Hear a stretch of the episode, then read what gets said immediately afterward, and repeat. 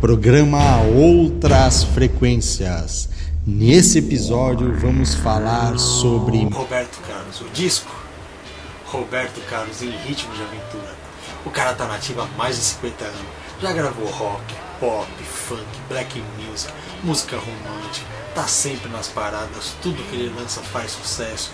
Tá na boca do povo, como diz por aí.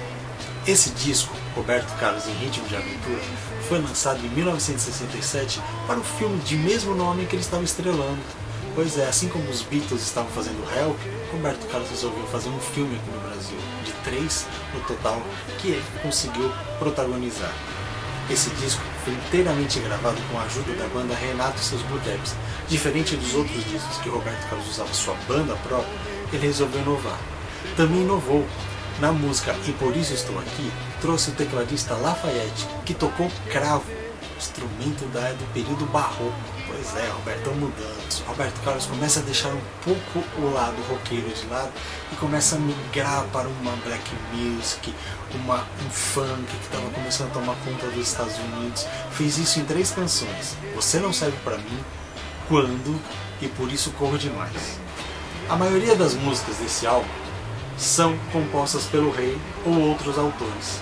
Somente a primeira, que foi feita pela dupla Roberto e Erasmo. Eles estavam brigados, há tempo sem se falar. Roberto não conseguia acabar a música.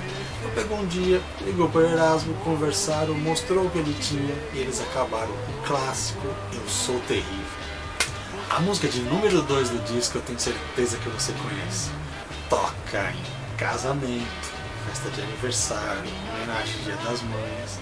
A música que foi lançada em 67, que até hoje é sucesso, é a famosa Como é Grande o Meu Amor por Você. Várias pessoas regravaram, várias versões, e até hoje está aí na boca do povo, estourando, fazendo sucesso e emocionando a quem ouve. A revista Rolling Stone brasileira fez uma eleição com vários críticos musicais para ver os discos de mais influência do Brasil.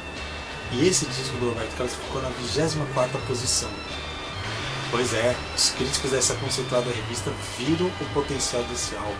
São vários clássicos, você já viu. Em 2005, o Jornal do Brasil também fez uma votação para saber qual disco tinha emplacado mais sucesso. Em primeiro lugar, deu Roberto Carlos em Ritmo de Aventura. Muita gente torce o nariz Roberto Carlos porque ele tem manias, porque ele tem toque, por isso, por aquilo, ele não deixa fazer isso, ele não gosta que faça isso com suas músicas. Roberto Carlos tem uma importância fundamental na música brasileira.